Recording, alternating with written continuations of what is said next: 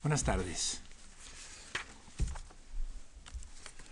Hoy sí hablaremos de amistad y arrancaremos de la vivida, descrita y contada por Montaigne de su relación con Etienne de la Boétie. Montaigne conoció la Boétie en 1559 era tres años mayor que él. Montaigne es del año 33, 1533. La Boétie del año 30. Nacido en 1530, era consejero del Parlamento de Bordeaux. Humanista, había escrito traducciones del griego y del italiano. Sabía las tres lenguas que un buen humanista francés tenía que saber, el griego, el latín y el italiano había escrito poesías latinas, y este opúsculo contra la autoridad única, contra la tiranía, llamado Le Contraint, así familiarmente el contra uno, cuyo título completo es La servitude volontaire, y murió prematuramente con 32 años en 1563.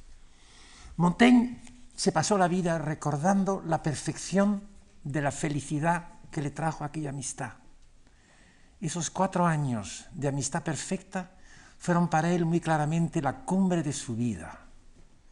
Y se pasó la vida recordándola, apreciándola y añorándola. durante su viaje a Italia, ese largo viaje a Italia que realiza el año o dos después de la primera publicación de los Essais en 1570, en 1580, perdón, el año 81 escribe, tantos años después de la muerte de la Boétie, esta misma mañana je tombé en un, un pansement si pénible de Monsieur de la Boétie, en un pensamiento tan penoso, tan doloroso de Monsieur de la Boétie, y me duró tanto tiempo, sin poder corregirme sans me raviser, que cela me fit grand mal, que me hizo mucho, le hizo mucho daño.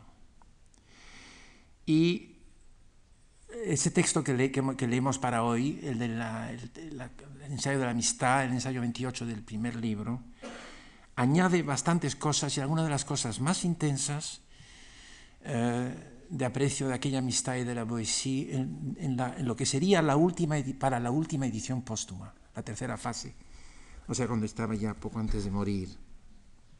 Hay una carta de Montaigne a su padre que es maravillosa que eh, es la primera carta que está editada entre sus cartas, por ejemplo, en la Pleiade que yo tengo, la edición de la Pleiade, en que cuenta la muerte de la Boétie, los dos o tres últimos días que estuvo con él. Esta, esta carta misma es de por sí un género convencional de la literatura humanística, eh, con la carta de Plinio el mozo sobre la muerte de su tío Plinio, como la carta de, de, sobre la muerte, la muerte de aquel Medici condottiero, Giovanni delle Bande Nere, y cuenta las, conversaciones que tuvo con él y algunas de las cosas que dijo cuando se separa de su, mujer, cuando se separa de su mujer. Y le dice, Je vous ai aimé, dice la Boétie. Cuenta Montaigne, pero lo escribió enseguida. La he querido y estimado autant qu'il m'a été possible. Je vous ai aimé, chéri, estimé, autant qu'il m'a été possible. Y luego le a, la, le dice a, a Montaigne. Et puis tournant son propos à moi, mon frère, mi, mi hermano, dit-il, que que quiero tan chèrement, tan caramente, et que j'avais choisi parmi tant d'hommes, había elegido entre tantos seres, entre tantos hombres, pour renouveler avec vous cette vertueuse et sincère amitié euh, qui n'en reste que quelques vieilles traces en la mémoire de l'Antiquité. Solo queda algunas trazas, algunas huellas en nuestra memoria de la antigüedad, de aquella maravillosa amistad que he querido renouveler avec vous, que hemos querido renovar. O sea, eso sí que es el humanismo, el humanismo vivo, el humanismo en la acción. En, el momento de morir le dice, tú y yo hemos querido renovar la, la vieja tradición antigua del humanismo.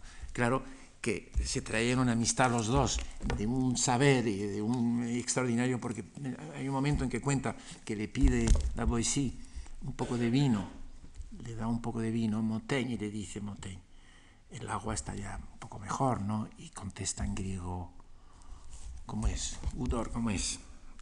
Le contesta en griego, Udor Aristón, el agua es excelente, que creo no lo dice en nota mi edición de la Pleiad, es posible que no, sean exactamente las, las mismas palabras, pero es el, el, principio de una famosa oda de Píndaro, una olímpica de Píndaro que empieza con las palabras, lo excelente es el, agua que no es el agua para beber, es el agua en general. El agua, lo excelente es el agua, dice Píndaro. O sea que la Boesí, poco antes de morir, le dice, le contesta a su amigo en griego con una cita de Píndaro. Bueno, y en, ese texto, en, este ensayo, como les he dicho, la tercera versión, que no está, la, la versión que hemos distribuido a los alumnos, es la versión C, añade esta, famosa frase suya, porque dice primero, si on me presse de dire, dice en la primera versión del año 80, si me obligan de decir pourquoi je l'aimais, que por qué le quería, je sens que cela ne se peut exprimer, que siento que eso no se puede expresar. Y añade diez años más tarde, qu'en répondant, que contestando, parce que c'était lui, parce que c'était moi, parce que c'était lui, parce que c'était moi. La Boétie había pues eh, tuvo una carrera política activa y humanista, dejó bastantes obras inéditas, y en julio de 1548, 20.000 hombres se rebelaron contra el impuesto sobre la sal en Burdeos y desafiaron al rey Enrique II. La represión fue implacable por parte de la corona, más de 100 ejecuciones. La Boétie fue testigo de aquello. Es posible que escribiera entonces o no mucho después su tratado de la servitud volontaire o contraint. Y la intención de Montaigne era de publicarlo aquí como el capítulo 29 de, los primeros, de, de, este, primer libro, pero no se atrevió. No se atrevió eh, y también porque precisamente el año 77, eh, poco, tres años antes de la publicación de esta primera edición de los essays, eh, se habían, los protestantes, los hugonotes, habían publicado el texto de la Boétie eh, como para, para, ir contra el rey, el rey católico, la corona católica.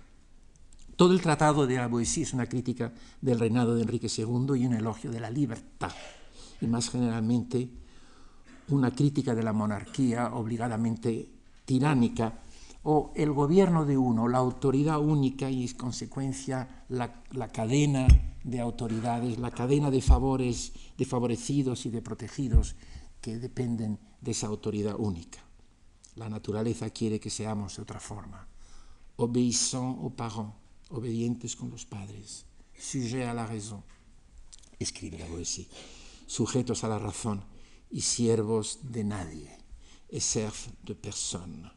Es una crítica que podría leerse hoy anacrónicamente desde Bakunin en clave libertaria, con cierto anacronismo, en clave libertaria. Fernando Sabater lo comenta el, el Contraint de la Boétie con interés, en, creo que es su primer libro, uno de sus primeros libros sobre, eh, sobre.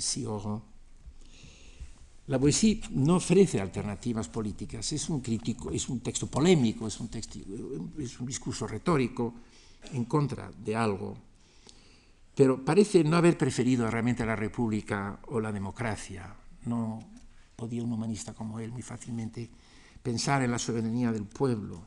Tal vez hubiera preferido, como sugiere Montaigne al final de, su capítulo, haber nacido no en Sarlat, sino en Venecia, o sea, eh, en un sistema de aristocracia. Es un discurso retórico, prolijo, de humanista, repleto de, de ejemplos antiguos con agilidad de, digamos, pre-ensayo, aunque no es lo que será un ensayo de Montaigne, porque es demasiado ya, porque es demasiado la, presentación de una doctrina, de un pensamiento hecho. Dice, por ejemplo, Le tyran n'est jamais aimé ni aime. El tirano jamás es amado ni ama. L'amitié, c'est un nom sacré. Aquí también está el elogio de la amistad. Es un nombre sagrado. Es una cosa sagrada. C'est une chose sainte. Se repite bastante. Elle ne se met jamais contre gens de bien. Solo se produce entre gentes de bien. Et ne se prend que par une mutuelle estime. Y se asume por una mutua estimación, dentro de una situación de igualdad. Es un elogio de la libertad y de la igualdad. No puede haber amistad, dice, entre los, los malvados, digamos, y entre les méchants. Cuando se reúnen, quand ils s'assemblent, c'est un complot, es una conspiración, no pas une compagnie. Y ne s'entraînent pas, no se entreaman. Este uso libre y creativo del ver, de verbos compuestos es muy característico también de, del Montaigne, ese que dice, cuando, cuando, más tarde, cuando criticando la, la, la erudición nimia dice, nous ne faisons que nous entregloser, solo nos entreglosamos. O cuando habla de ese término tan suyo, l'entregent, la entregente, que es el don, de, el don de gente, es el don de sociabilidad, l'entregent. Pues dice aquí ya la Boétie, los malos ils ne s'entraînent pas, no se entreaman ni s'entrecraignent, se entretemen, y ne sont pas amis, no son amigos, mais ils sont complices. Es ya algo del estilo de Montaigne. Concluye finalmente eh, teológicamente el, el alegato de, sobre la incompatibilidad de Dios con la tiranía. O diríamos hoy, porque es en términos modernos en el fondo, en el fondo es un alegato contra la dictadura, contra el dictador. N'est rien si contraire à Dieu, nada tan contrario a Dios, tout libéral, tout libéral et démonaire, tan liberal él, tan generoso, et démonaire, que entonces quiere decir buena persona, sensible. N'est rien si contraire à Dieu que la tyrannie. Este capítulo 1, 28, es diferente, como ya comentábamos en la clase hace un momento, es diferente en que habla de la amistad como presentación de lo que sería en el capítulo 29 y después la servitude volontaire, que luego no, no se atrevió a publicar. Es como, es diferente porque es un homenaje concedido a un gran amigo, así lo destaca, por la importancia de la amistad como perpetuación de los valores mejores de la antigüedad y por su vinculación con el ideal de igualdad y de libertad que defendió la Boétie. Dice André Tournon, uno de los últimos editores de Montaigne, hay un postulado de reciprocidad entre iguales que debía orientar, según la Boétie, la comunidad de hombres libres, la amistad siendo en un sentido más amplio, ¿verdad? casi metafórico, y eso precisamente proviene de la antigüedad, eh, un principio social y político. Y también es diferente este ensayo porque es menos experimental, no es tanto un ensayo, una puesta a prueba, como los demás. Y porque está colocado claramente en el centro del primer libro, eh, en abim, dicen algunos, eso de en abim es un término heráldico, quiere decir en el centro, como un escudo, dentro de un escudo. Es un término que puso de moda André Gide, hablando de, la, algunos, de ese uso mm, del de elemento interior a una obra que en el fondo refleja lo esencial de la obra. No es eso, porque aquí lo que no hay es lo que hay es diferencia entre lo que sería el Tratado de la Boétie o el, lo que él mismo trata de realizar aquí y el resto del libro. Son 57 capítulos. Habría pues 28 capítulos, este es el 28 es la amistad, luego la Boétie, 29, y luego otros 28, 59 capítulos. Hay aquí una, una concepción espacial y simétrica eh, que, que con lo que se, que se, que se produce en la literatura griega o latina, hubo un famoso ensayo eh, sobre los, las, las las bucólicas de, de Virgilio, en que, de un latinista francés como se llamaba Maury, creo, en que trató de mostrar cómo se equilibraban de una forma de este tipo. Creo que la una con la nueve la la segunda con la octava, la tercera con la séptima, y había incluso en el número de versos una serie de simetrías de esta clase muy características de esa obra poéticamente eh, tan, eh, tan perfecta y tan extraordinaria que fue la poesía de, Virgilio. Y entonces aquí Montaigne apela a una comparación pictórica, los grotescos, dice al principio. Considerando la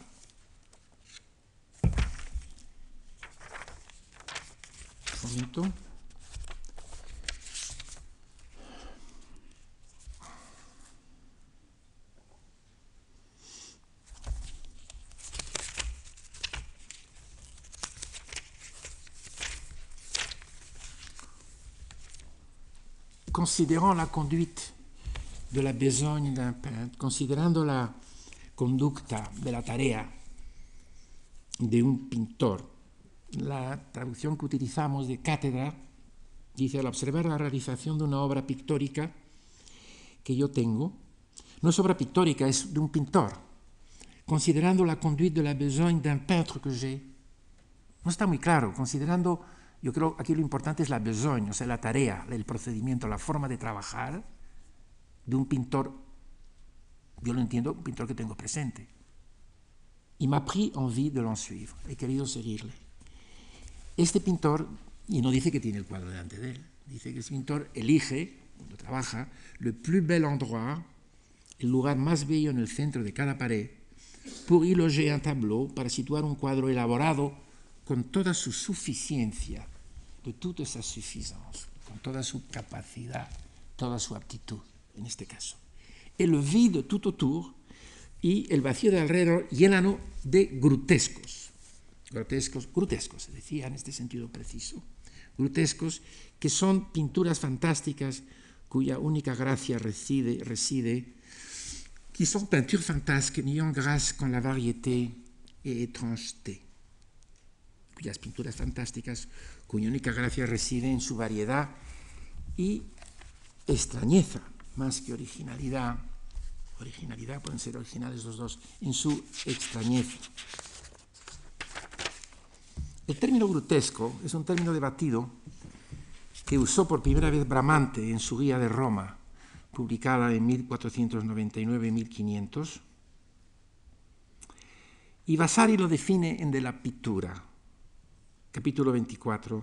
Los grotescos, dice, son una categoría de la pintura libre y graciosa, inventada en la antigüedad, para decorar las superficies murales, allí donde solo las formas en suspensión en el aire podrían encontrar lugar. Allí los artistas ponen formas monstruosas, creados por el capricho de la naturaleza o por el capricho de la inventiva del artista. Inventaban esas formas fuera de toda norma, suspendían de un hilo muy fino un peso que no podía ser soportado, transformaban las patas de un caballo en vegetación, las piernas de un hombre en patas de grulla, y pintaban así una multitud de burlas y extravagancias. El que tenía una imaginación más demenciada pasaba por el más dotado. Después se introdujeron reglas y se hicieron maravillas en los frisos y compartimentos a desorar. El dominio del grotesco es la antítesis de la representación, en el que las normas estaban definidas por la perspectiva y la caracterización en el sentido de parecido de los modelos. El origen está en la recuperación de la Domus Aurea de, Nerón, siglo antes de Cristo, que no sabemos exactamente cuándo ocurre, pero que debió ser hacia 1480. Uno de los primeros artistas que practican el arte del grotesco es Pinturicchio, que muere en 1513 y un segundo paso se da hacia 1499, 1504, cuando Luca Signorelli pinta la famosa capilla de San Bricio en la, Catedral de Orvieto. Y Rafael se encargó luego de devolver al grotesco su estilo más tradicional, pero procurando incorporar la menor cantidad posible de, extravagancias. ¿no? Tienen ustedes aquí este ejemplo les hemos distribuido.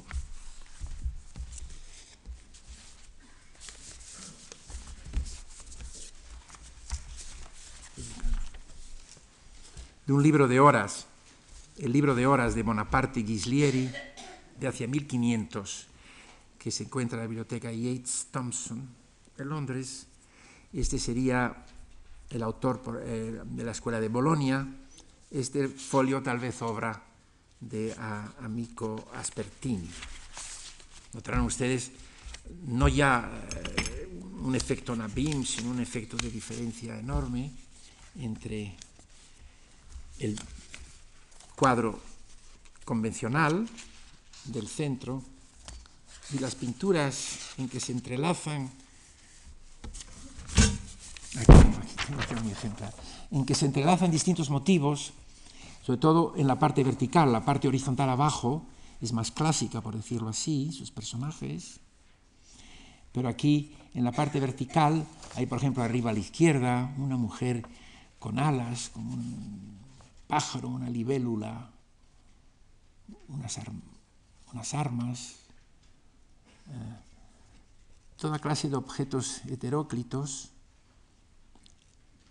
pájaros, animales mezclados con elementos vegetales y creando pues un contraste muy especial con la obra pintada con toda su suficiencia y con respeto de las normas que se encuentra, que se encuentra en el centro. Montaigne presenta pues esto como la, lo, que lo que le ha conducido a querer colocar en un lugar de honor la obra de su admirado amigo Etienne de la Boétie, que sería capaz de, producir un tableau riche, poli et formé selon l'art, ¿verdad? Pulido, rico y formado según las reglas del arte, no del arte en el sentido moderno o romántico, sino las reglas del conocimiento, del dominio de, esa, de, ese tipo de producción humana. Et je me suis avisé d'en emprunter, entonces se me ha ocurrido que podía pedir prestado a Etienne de la Boétie ese tipo de obra de arte, de obra perfecta, que podrá honrar tout le reste de cette besogne, tout le reste de cette besogne. El reste de cette besogne sería el resto de las obras, eh, de las demás obras, de los demás capítulos de del primer libro de los ensayos, que por tanto aquí quedan como comparados con el carácter experimental, mezclado, diverso, eh, improvisado y relativamente fantástico de los ensayos. Aunque dice aquí también inmediatamente que, eh, que este discours, la servitude volontaire, il l'écrivit, la poésie lo escribió par manière d'essai, a modo de ensayo, en sa première jeunesse à l'honneur de la liberté, en honor de la liberté contre les tyrans, contre los tiranos, en manière d'essai, en sentido corriente de la palabra, como prueba, como puesta a prueba, como puesta a prueba. Luego hablaremos al final de esta, esta, hora, pero casi hora, hablarles de, de esta cuestión de, del ensayo, ensayo que, como les recordé la última vez, que la única traducción que hubo manuscrita en España principios del siglo XVII, producida por un carmelita descalzo llamado Diego Cisneros, tenía el título de Experimentos, lo cual es una excelente traducción de lo que quería, de lo que quería realizar, realizar.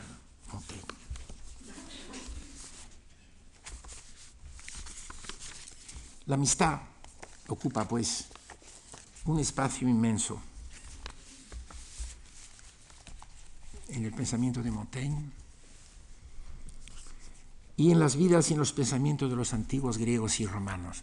Porque si precisamente este ensayo 28 es diferente es porque no, hay, no está poniendo a prueba nada. No está experimentando, no está, digamos, de manera heideggeriano, abriéndose un camino en, eh, en el bosque de las ideas, sino que está diciendo, mi amistad con la poesía ha sido exactamente lo que elogiaban Aristóteles, Platón y Cicerón, y que era la amistad de unos pocos hombres extraordinarios como Damón y Pitias o eh, Orestes y Pílades o Aquiles y Patroclo. Ese, esta amistad ocupa un espacio inmenso en las vidas de los y los pensamientos de los antiguos griegos y romanos, algo comparable al que hoy, el que desde hace unos siglos vino ocupando en Occidente el amor. Este es un desplazamiento que tendremos que tener presente en este cursillo. Este espacio, por ser tan grande, abarca muchas acentuaciones y muchos matices. La amistad se vuelve portadora, como digamos el amor neoplatónico, de principios del XVI, de, de ciertos momentos de Garcilaso, de funciones y perfeccionamientos morales, de perfeccionamientos morales. La amistad nos conduce al bien. Dice Luigi Pizzolato, studioso italiano, in suo libro sull'idea di amicizia nel mondo antico, dice in italiano, volersi bene, ti voglio bene, in italiano dice te quiero, volersi bene, quererse, es también volere il bene, es lo que une a los sabios que buscan la virtud. A este índole de reflexión pertenecen unos textos canónicos persistieron, páginas conocidas de Platón, de Aristóteles y de Cicerón.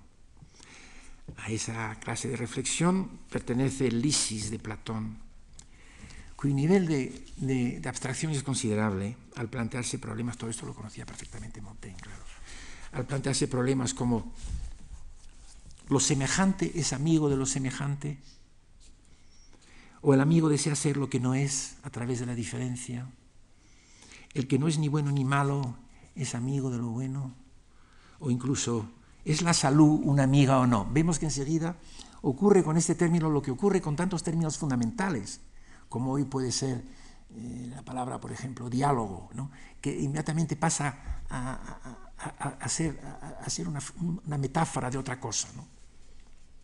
o a, tener esta amplitud metafórica, como la palabra exilio que se usa de tantas formas. ¿eh? Dice uno, pero ¿qué le pasa a un señor que realmente ha vivido el exilio en su propia carne? Cuando le dicen el exilio tal es una condición, un momento, está usted eh, haciendo de mi, de, mi, de mi, condición real una metáfora. Bueno, pues la, amistad es algo tan amplio que tiene este carácter conceptual y metafórico. Ya a un nivel más concreto pregunta Sócrates en el Lisis. Cuestiona el carácter recíproco de la amistad. El amigo tiene que ser un ser afín de oikeion, dice en griego, de, de oikeios, de casa, como si fuera de tu casa, casero.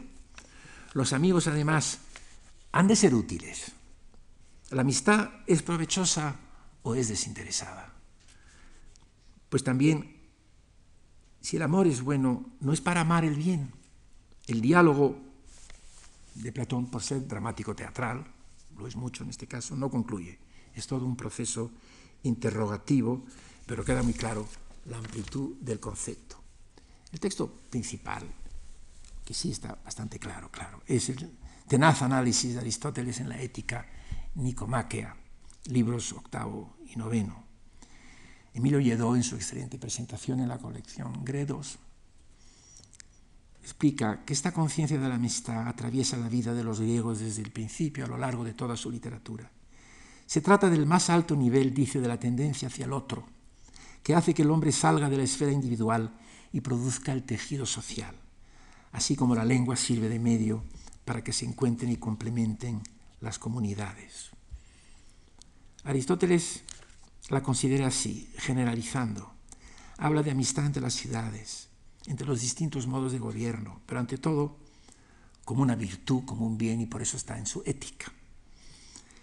La amistad perfecta, dice, es la de los hombres buenos e iguales en virtud. Se ama no solo o no tanto al amigo, sino la moralidad, el bien en la amistad con él. Estas amistades son raras porque pocos hombres existen así. Requiere tiempo y trato. La amistad no es un flechazo, requiere tiempo y trato, conocerse. Dicen en griego haber, haber consumido mucha sal juntos.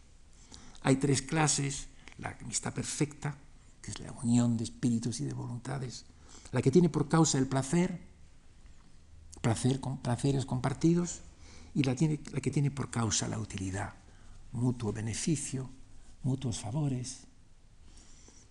La perfecta contiene también las otras. Pero en esto insiste mucho Aristóteles, la diferencia que existe entre estas ventajas que trae la amistad y la amistad pura, que no trae ventaja más que la de su propia existencia. No es posible ser amigo de muchos. Es un tema que, se, que plantea al final, al final eh, del capítulo 28 Montaigne, que luego desarrolla Plutarco, siglos más tarde, en, en, uno de sus ensayos de moralia, uno de sus tratados de moralia que se llama Peri Polifilia, acerca de la amistad plural, la amistad de muchos. Puede haber amistad de muchos. Montaigne dice que no, en absoluto, dice al final del 28. Volviendo a Aristóteles, él tampoco lo cree. Como tampoco se puede estar enamorado de más de una persona, cosa que es un exceso dirigido a una sola persona. En la verdadera amistad se desea el bien del amigo por el amigo mismo, no por uno mismo. No se pide reciprocidad. Supone esencialmente un estado de igualdad, que es lo que desarrolla Montaigne en diciendo, diciendo la amistad entre los padres y los hijos no, no es la amistad perfecta. En primer lugar, porque no es libre. En segundo lugar, porque, porque no hay igualdad. La amistad entre el hombre y la mujer tampoco, dice Montaigne. Porque la mujer normalmente, ordinariamente, no tiene la capacidad para estar a la altura de una completa reunión, de amistad, una completa eh, una, entrega tanto del espíritu como del cuerpo. Dice Montaigne en esto tan conservador como eh, los textos clásicos a los que tanto debe. Y, lo mismo ocurre con la, la, relación de pederastia, explica Montaigne, porque hay una desigualdad entre el, amante mayor y el amado joven. El, el, joven amado por su belleza, el amante por sus cualidades eh, espirituales o pedagógicas. En las amistades, dice pues Aristóteles, desigual es el superior el que está encima es amado más de lo que él ama. Y son desiguales y superiores la relación entre padre e hijo, hombre mayor, hombre joven, hombre y mujer. El gobierno del hombre sobre la mujer es un gobierno aristocrático, es decir, no monárquico. No es, ni monarquía ni tiranía, tampoco es la oligarquía, que es el exceso de aristocracia, según, Arist según Aristóteles, sino meramente aristocrático. Y son mucho más los aspectos de la cuestión del que habla. Ya le he dicho, no pueden ser demasiado los amigos, el amor a sí mismo es aceptable y positivo en el hombre bueno, la felicidad es un estado activo. La felicidad, dice, es lo que se consigue por añadidura en la vida cuando se ha conseguido un propósito digno. No se busca la amistad, es el precio de haber conseguido ese propósito por añadidura. La amistad la felicidad es un estado, es algo que se produce y el hombre feliz necesitará para serlo tener amigos. Producir felicidad es imposible para un amigo, para un hombre solitario. Y resume Aristóteles. Se puede vivir sin amor. Resume, sin amigos nadie querría vivir aunque tuviera todos los otros bienes. Durante la Edad Media y en el Renacimiento se conoció también mucho el tratado de Cicerón Lelius o de Amititia, 44 antes de Jesucristo, basado tal vez en un perdido Perifilías sobre la amistad de Teofrasto en la estela del pensamiento de Aristóteles. Y muchas veces se dice que Cicerón no es más que un imitador, no, porque es un diálogo en que se insiste de una manera muy personal y dramática en la relación entre dos amigos extraordinariamente dos amigos extraordinarios que conocen una amistad heroica. Y eso, a, eso, a, eso, a eso aspira Montaigne cuando habla de su, de su amistad con la poesía. Se sitúa ficticiamente Cicerón en el año 129,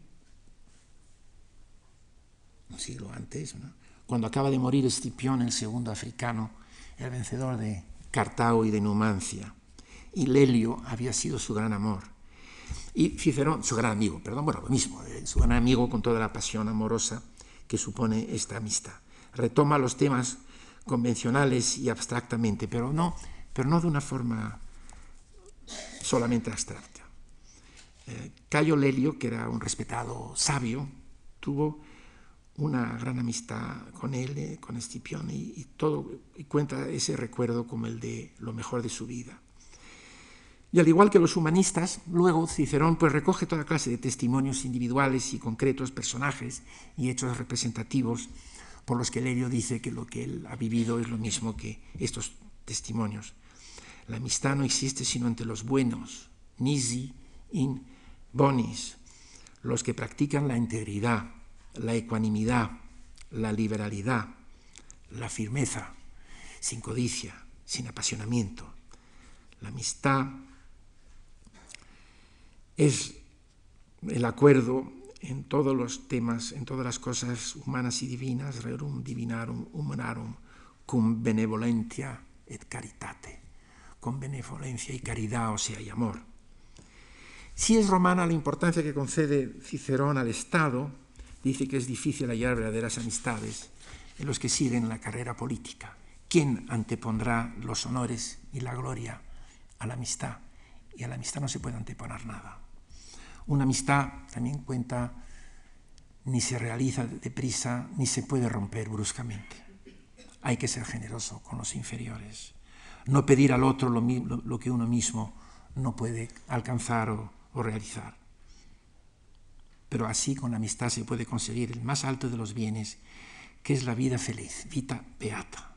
De amar, dice Cicerón, procede el nombre de amistad. Ductum est ab amando se ha derivado de amar.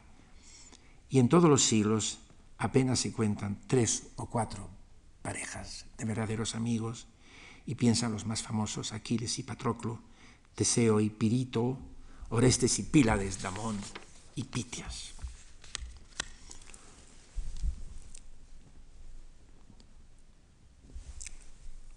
Empédocles, Heráclito, y otros hablan de la amistad en ese sentido metafórico que le digo, como la concordia, entre, eh, el conflicto entre los contrarios en Empédocles, ¿verdad? Epicuro persigue con la amistad la seguridad y tranquilidad del espíritu. Séneca con los estoicos insiste en el valor moral de los amigos que están en armonía con las normas de la naturaleza. La Edad Media conoció la ética nicomaquia, el Lelius, y ejemplos tomados de las vidas de Diógenes Laercio, todo en latín, y convierte hasta cierto punto el concepto clásico en la amistad espiritualizada, espiritualizada cristiana. Esto se asimila al amor a Dios y al amor de Dios. Es una emoción no egocéntrica, sino caritativa. La caridad es muchas veces asimétrica, no mutua, pero no la amistad con Dios y de Dios, según Santo Tomás que escribe la caridad significa cierta amistad con Dios. La amistad, había escrito San Agustín, es el acuerdo unido a la benevolencia y la caridad, como Cicerón, sobre las cosas humanas y divinas. Este amor amistad, amor amistad vertical, con Dios une a los miembros de una sociedad amistosa, societas amicalis, como en los monasterios. Y esta convivencia horizontal admite a la mujer. En la novela, el roman medieval, las hazañas de los personajes, las hazañas de los personajes enlazados por la amistad, recuerda la importancia de estas acciones generosas en el mundo romano. Es el compañerismo, el compagnonnage, por ejemplo, de Roland y Olivier en la chanson de Roland, asociados por una misma acción guerrera y cristiana. Se remodela la tradición ciceroniano-aristotélica en aras de unas cualidades morales, la admiración mutua, el afecto, la humildad, la generosidad, el sacrificio, etc. El famoso roman de Tristan del siglo XII de Beroul et Thomas presenta caballeros amigos, pero no a un alto nivel espiritual, porque son pecadores y ante todo enamorados. Es un ideal, digamos, profano. Un estudioso inglés, Reginald Hyatt, H-Y-A-T-T-E, en The Arts of Friendship, el año 91, destaca el Lancelot, el román en prosa del siglo XIII, por la alta calidad de esa amitié-amor que existe entre Lancelot y Galeote, Guinevere y Galeote, que comparten el mismo amor idealizado de Lancelot. Y Hayat sugiere, y esto es interesante, porque me parece que ocurre también, puede ocurrir aquí con Montaigne, y lo he puesto en la primera hora, sugiere una compenetración entre esta amistad varonil y el código literario del fins amor de la poesía provenzal y de la poesía cortés. Comenta Hayek también a tres autores tardomedievales o temprano renacentistas que se esfuerzan por restaurar, renouveler, como dice la poesía a Montaigne en esa carta de Montaigne, por restaurar las virtudes de la amistad clásica asociadas a altas aspiraciones éticas. Primero, La novela 8 del libro 10 del Decamerone de Boccaccio, la de Tito y, Gisipo, creo que es Gisipo, sí. Eh, hablaremos de ella con motivo del curioso impertinente de, Cervantes, porque es la única novela situada entre las 100 novelas de, Boccaccio, situada en la antigüedad, y que no en Florencia, y que pretende presentar la antigua amicitia perfecta adaptable a, la brigata, al grupo de narradores florentinos que se reúnen ahí. Y ese etos de la amistad es, lo que me parece importante, porque sin duda alude a ella, la conoce Cervantes, que coloca el curioso impertinente en Florencia, ya lo veremos, eh, coincide ese etos de la amistad con, la, con el etos del orador, de la retórica, de una retórica ciceroniana, que aquí se presenta y que pueda tal vez explicar, veremos, eh, el carácter especialmente retórico de los parlamentos que se presentan en el curioso impertinente. segundo texto del que habla Haet es la traducción al francés por Laurent de Premier Fait, Premier del siglo XV, primer, eh, primero, sí, principio del siglo XV, del Lelius de Cicerón, ejemplo, traducción al francés, ejemplo moral, según Premier Fe, susceptible de elevar el nivel social y cívico de la corte de Francia. Y tercer lugar, el de la amicizia de León Battista Alberti, que sigue en Lelius. Ese capítulo de la amicizia, de la amicizia incluye un capítulo en realidad sobre la amicizia que se debe a un certamen que organiza Alberti el año 1441 en Florencia, el llamado certame coronario, en que los humanistas deciden reunirse para escribir sobre el tema de la amistad y proponiéndose tratarlo en lengua vulgar, en lengua vulgar, pero restaurando el uso de antiguas formas prosódicas latinas, no lo que serán, eh, no, no lo que eran los modelos de Petrarca y de Dante. La recuperación tenía que ser pues doble, temática y formal. Esta recuperación de la amistad clásica continúa y se extiende durante el siglo XVI, pero no sin entrar dentro de un sistema, dentro de un conjunto cultural, por sistema entiendo una variedad de normas, tendencias y propósitos, recuperaciones, continuidades y novedades que no componen un mundo uniforme, como pretenden ciertos periodólogos, sino una serie de opciones y de diferencias que se suponen mutuamente, pero que son opciones y diferencias. Entonces, eh, la recuperación de la amistad clásica tiene que entrar dentro de un sistema de evaluaciones morales y de, temas literarios nuevo y que incluye otras normas. No todo iba a ser amistad. ¿Y cómo iba a compaginarse esta con lo demás componentes del mismo sistema cultural. El entorno era complejo y nuevo. Los siglos anteriores habían dado entrada a, creaciones decisivas. Aquella gran llamarada que encendieron los trovadores provenzales del siglo XII, los cancioneros medievales, la Vita Nuova, la poesía de Petrarca, los relatos de amor cortés, N.A. Silvio Piccolomini de Duobos Amantibus de mediados del XV, Diego de San Pedro, la llamada novela sentimental Cárcel de Amor, Arnalte Inducenda, muy traducidas en Francia e Inglaterra, la novela de caballerías y el petrarquismo triunfante de las primeras décadas del siglo XVI y las siguientes. ¿Cuánto no abarcó, cuánto no se extendió la expresión literaria del amor idealizado más o menos del hombre a la mujer? Está bastante claro que la revitalización de valores pasados, la plena recuperación de la amistad, tenía que, que crear tensiones inéditas con el sistema presente.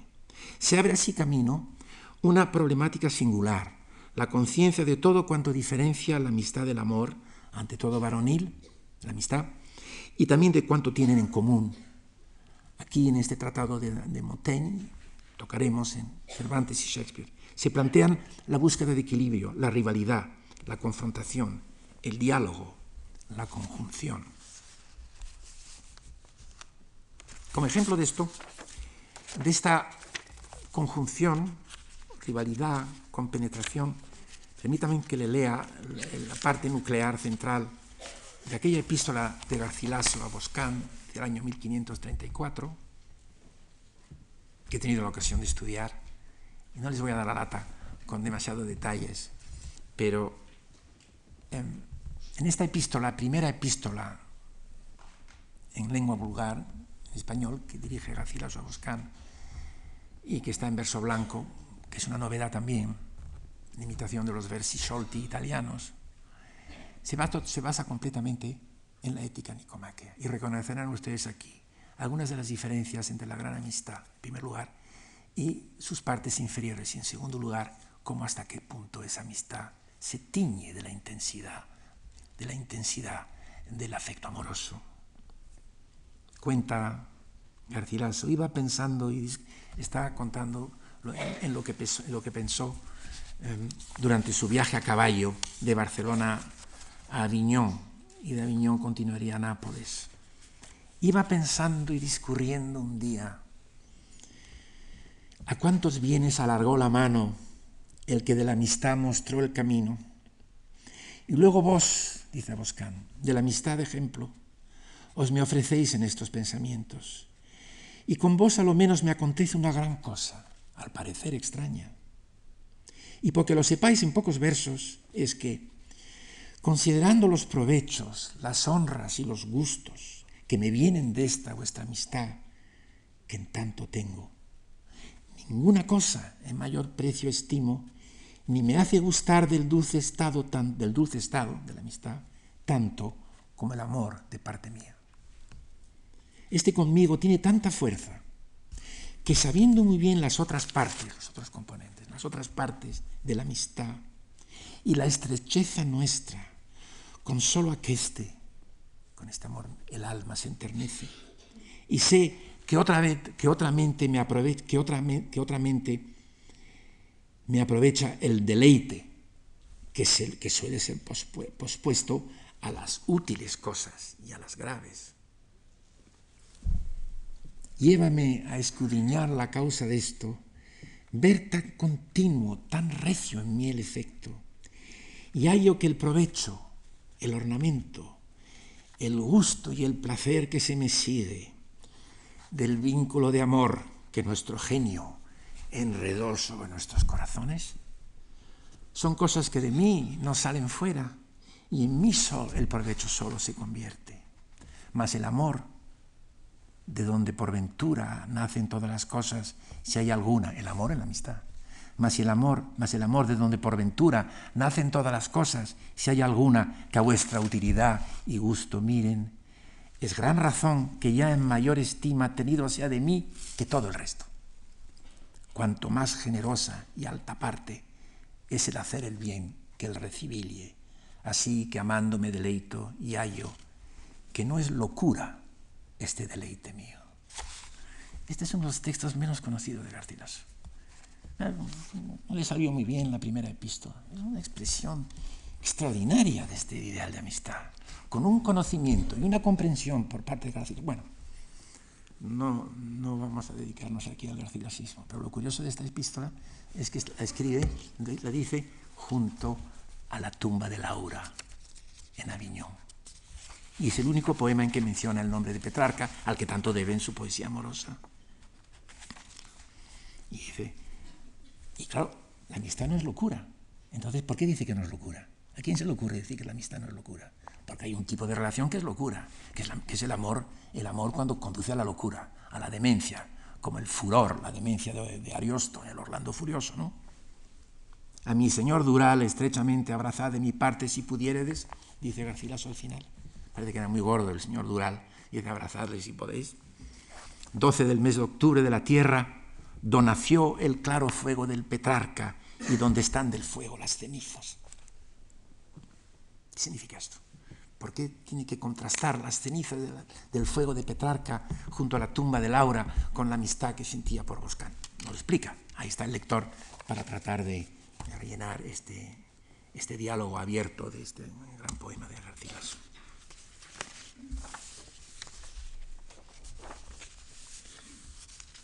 Yo pienso que realmente, eh, en este caso, eh, el elemento petrarquista, la, el, la gran intensidad del amor de la época eh, tiñe e influye eh, en, la, la amistad que sienten los dos, la, poesía, con algo de ese fervor, porque la forma que tiene de, de, escribir su amistad con la poesía es realmente tan característica de alguno de estos textos de que vengo hablando, cuando dice, vamos a ver, cuando habla Montaigne, dice que su unión, que esa unión de Montaigne y la poesía se debe a una fuerza inexplicable y fatal. No sé qué force inexplicable y fatal. Un destino venido del cielo, par quelque ordonnance du ciel, una mezcla enigmática de factores. Je ne sais quelle quintessence de tout ce mélange que al parecer pues, comparten, comparten eh, cosas con el petarquismo vigente. Y en contraste con, con esa identidad, con esa compenetración, todo el resto de su vida se le parece a Montaigne como humo, como noche oscura y aburrida. Ce n'est que fumée, ce n'est qu'une nuit obscure et ennuyeuse. La amistad con la poesía era nada menos que la unión de dos almas mezcladas y confundidas hasta, hasta tal punto que no se encontraban ya la costura que las había juntado, qui s'efface et ne retrouve plus la, la couture qui les a jointes. ¿Dónde se puede encontrar ese petrarquismo? Pues en los 29 sonetos de la poesía, que son sonetos de amor petrarquistas que, que, incluye Montaigne como el ensayo 29 de su libro, puesto que no se atreve a publicar La servitud volontaire. Quisiera terminar con dos palabras, porque realmente no quiero abusar de la confianza y de la paciencia de nuestros, nuestros este, colegas eh, sobre este problema de, la, de, los ensayos. Me parece positivo y útil considerar que los dos más importantes géneros literarios de nuestro tiempo, normalmente, más, de más amplia difusión, la novela y el ensayo, se deben a estos dos escritores. Se puede pensar de otro modo. Eh, es perfectamente eh, legítimo decir, bueno, lo que tenemos es una, una un, tipo de narración extensa, de ficción narrativa extensa, que se remonta por lo menos a, en prosa, se remonta a, a la novela griega o bizantina, pasa por, por, textos medievales y llega por fin hasta, hasta Cervantes. Se puede pensar eso y algunos lo están diciendo hoy. Y se puede también insistir en todo lo que tiene en común Montaigne, los ensayos de Montaigne, con tipos de discursos de prosa expositiva, de prosa moral anteriores, de discursos.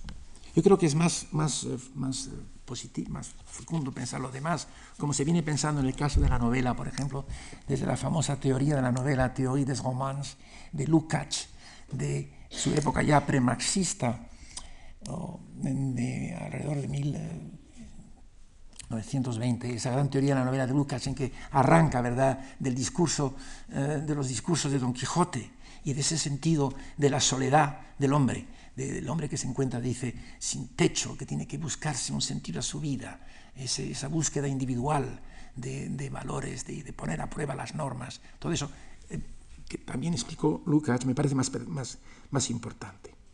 Desde luego Montaigne se, está, se muestra muy consciente de lo que está ensayando. El término essai significa varias veces experimento, prueba, puesta a prueba. Un niño, por ejemplo, dice, el capítulo 12 del libro 2, un niño criado en la soledad. ¿Qué pasaba si teníamos un niño criado en la soledad? ¿Tendría entonces palabras para expresar sus concepciones? ¿Qué serait un essai? Mal de hacer, sería un essai difícil de llevar a práctica, o sea, un experimento. Lo que sería prueba o puesta a prueba o experimento difícil de realizar. En fin, dice también en, el, en ese capítulo final que leímos hace dos días. En fin, todo este batiburrillo que aquí estoy garabateando, toute cette fricassée que je barbouille. Fricassé me parece que es bien un término gastronómico, ¿no? Sí. Tout ce fricassé que je barbouille. Es sino un registro dice nuestro texto español, es un registro de los hechos de mi vida, ¿no, Señor? Dice, un registro des essais de ma vie. Hombre, ¿no es lo mismo? En la ocasión de decir ensayos, es un registro de los ensayos de mi vida, es decir, de las tentativas de mi vida, de los experimentos de mi vida, cómo he ido pensando y viviendo y tratando de encontrar un camino en este, en este mundo. Está claro que se trata de un ejercicio mental que va manifestándose sobre la marcha, que se cuestiona a sí mismo, que se corrige, por un lado, y por otro, que encierra una fuerte carga personal, una presencia de la personalidad del escritor en la forma y el lenguaje, una subjetiva voluntad de estilo, como dijo Juan Marichal en su primer libro sobre esa tradición en España. Montaigne no es el portavoz de nada ni de nadie. El experimento de la inteligencia y de la sensibilidad incluye el discurrir, la meditación, la duda, la irracionalidad, el pensar, o mejor, el ir pensando.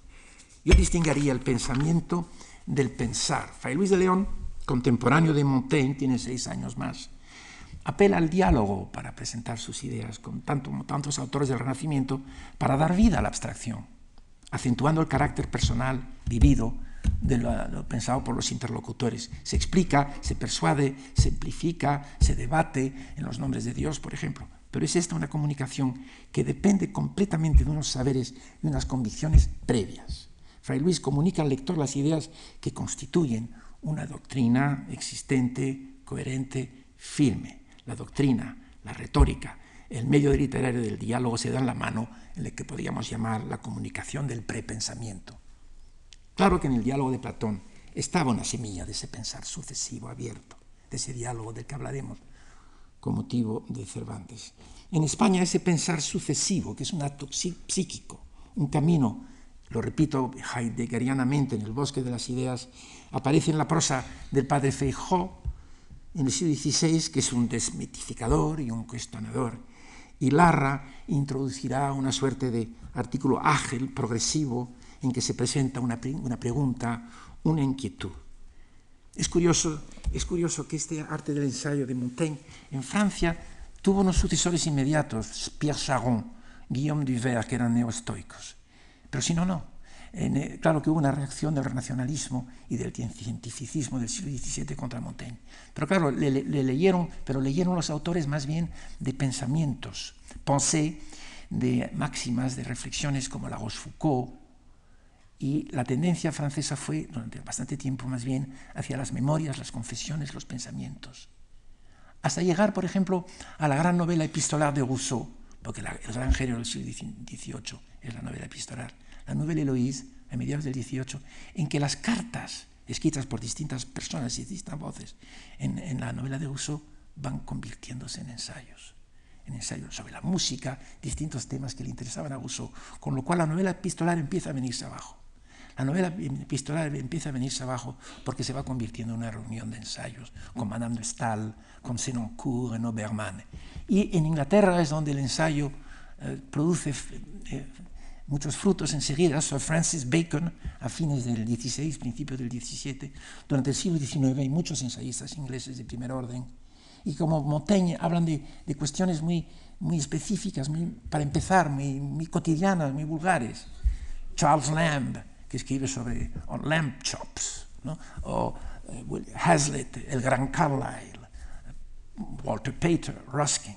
Y en España dará ya con el 98 pues unos frutos muy importantes que se elevan a las cumbres de Unamuno y, y de Ortega, y en Latinoamérica desde, desde Sarmiento, desde el gran argentino de mediados del 19, sobre todo en ese Facundo, que no sabemos bien si es ensayo, si es biografía, si es texto político, hasta Rodó, Ariel, de fines del 19, que sí es un gran ensayo, y hasta después eh, muchos frutos importantes en América Latina, desde Vasconcelos, digamos, hasta Octavio Paz. Entre el pensar y el pensamiento, entre el ensayo y el tratado, formal y doctrinal existen diferentes graduaciones.